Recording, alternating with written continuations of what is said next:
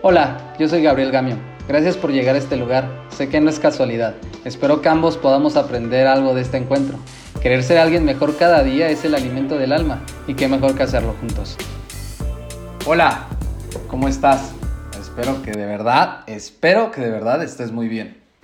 Hoy vamos a hablar sobre abandonar la rutina. Y yo quiero antes de entrar al tema de lleno que entiendas eh, de lo que estoy hablando. Yo estoy hablando de esas rutinas que ya no te están llenando, de esas rutinas que ya, ya te están mermando.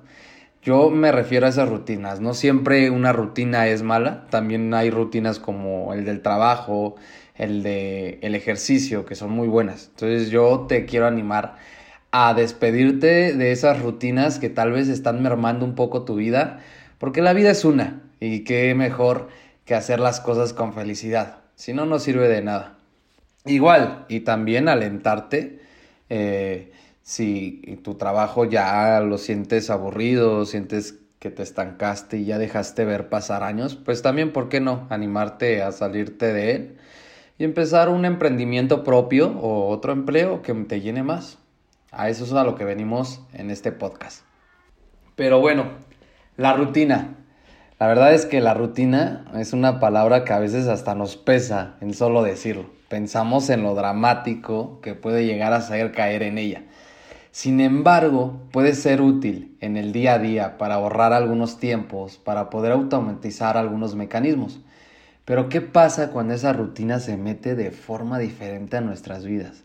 Es cuando aparece el aburrimiento, el desinterés, el hacer las cosas por inercia. Pero la rutina es buena siempre y cuando la elijamos de forma consciente por ejemplo, correr 3 kilómetros diarios, que hacen bien. Hay rutinas que son buenas y sirven para algo. El problema está cuando la rutina termina siendo aburrida, porque ahí le pierdes motivación y entrega. Haces las cosas por costumbre y no por amor a tus ideales y metas. Es a lo que me refiero al decir abandonar la rutina, a esas rutinas que nos van mermando el día a día, que sin pensarlo pueden llegar a consumirnos. Y la clave es hacer algo diferente, tener despierta tu cualidad de asombro ante nuevas cosas. Eso ayudará a mantenerte despierto a la vida y no dentro de un ciclo que puede llegar a estancarte. Busca hacer algo que te mantenga alerta a nuevos estímulos y posibilidades. Un ejemplo, no sé, si tú tienes pareja y a veces la rutina que llega en el matrimonio pues es tu elección hundirte en un mecanismo diario de lo mismo o despertar ese asombro con una cena inesperada, un viaje juntos, palabras nuevas de amor, algo que despierte y dé contraste a la rutina diaria. Elige qué es una rutina, qué te hace bien y cuáles no. Cuáles suman a tu calidad de vida y cuáles merman tu calidad de vida. Es ahí donde empiezas a ser consciente de lo que te llena y de lo que no en tu vida. Porque perder ese sentido de asombro a las cosas es algo que te hace perder ya el sentido, ya no buscar más metas ni nuevos estímulos que te mantengan sentir bienestar contigo mismo. Literal es manejar en automático sin ya tener esa pasión y energía por querer algo, un sueño, un anhelo, una meta.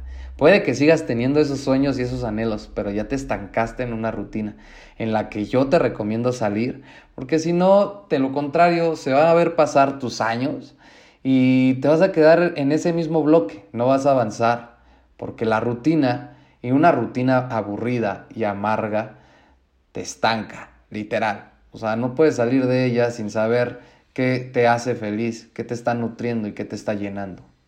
Identifica esas rutinas que no te hacen bien, son aburridas y no llenan un espacio dentro de ti.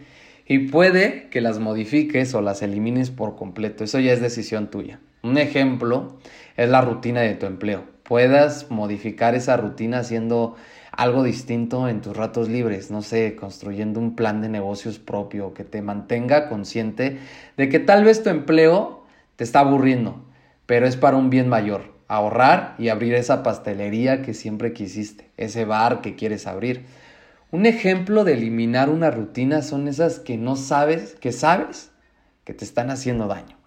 Como, no sé, eh, fumar después de comer todos los días o tomar alcohol todos los fines de semana.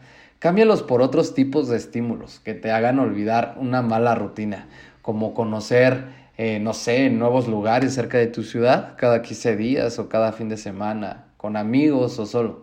Pero siempre cambiar eso que sabes que no te suma. Recuerda que las restas solamente van en la libreta, no en la vida. Muchas veces deseamos cómo ser, pero no nos fijamos en cómo somos en este momento, en aceptarnos, en querernos. El empezar a quererte desde el principio del recorrido es un objetivo esencial, porque así, dando gracias, podemos encontrarnos en total armonía para iniciar cualquier travesía. Si no nos aceptamos, estamos en una pelea continua con nosotros mismos, que no nos lleva a nada bueno, al contrario, nos puede llevar a ahogarnos en una rutina en la cual no nos vemos ni aceptamos. Porque tienes que entender que también hay rutinas mentales, como siempre pensar que no lo vas a lograr, como siempre pensar que no eres suficiente. Ese tipo de rutinas también son rutinas, pero mentales. El, constante pensar que no eres suficiente, que no lo vas a lograr, son rutinas que te aconsejo elimines desde ya. Hasta el día de hoy, muchas veces nos encontramos en piloto automático haciendo nuestra rutina diaria y una rutina puede ser buena porque habla de la constancia, pero también te puedes hundir en ella y en la que puedes estancarte. Mira, a veces sabemos que la rutina cuando no está bien enfocada suele ser aburrida.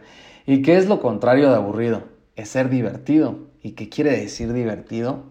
Quiere decir diverso. ¿Y qué quiere decir diverso? Yo aquí ya parezco rapero. Diferente y variado. Por eso tenemos que enfocarnos en no hacer una rutina aburrida, sino tal vez una rutina con un poco de diversión, en donde busquemos lo diferente, lo variado, lo que contraste en nuestro día a día.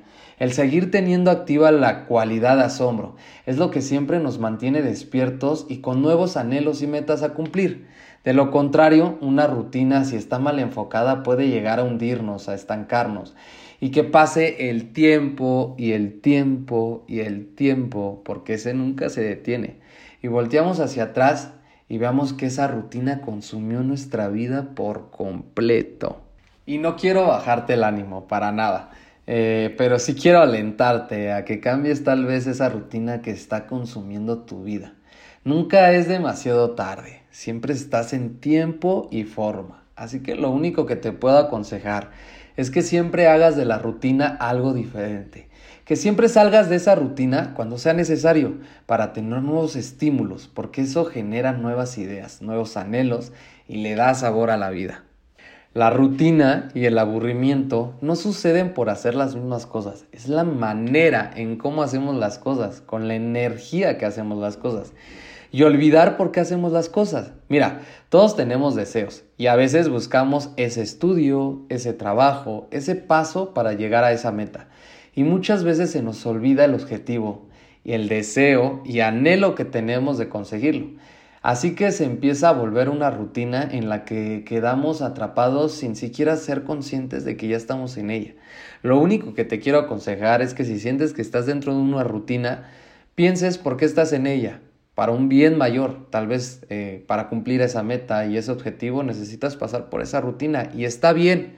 Lo único que te aconsejo es que hagas como lo vimos, eh, las cosas diferentes, variadas, para que despiertes estímulos a nuevas cosas, nuevos anhelos, nuevas metas. Siempre tienes que mantenerte despierto, porque estar en una rutina automática es como estar dormido. Lo único que te pido es que despiertes a la vida. Mira, te voy a contar una historia que acabo de leer del escritor Jorge Bucay sobre un carpintero. Mira, este carpintero era el mejor en sus tiempos, ¿no? Era el mejor para hacer casas. Él trabajaba en una empresa que hacían casas. Entonces, bueno, eh, un día eh, despertó y sintió que ya estaba dentro de una rutina.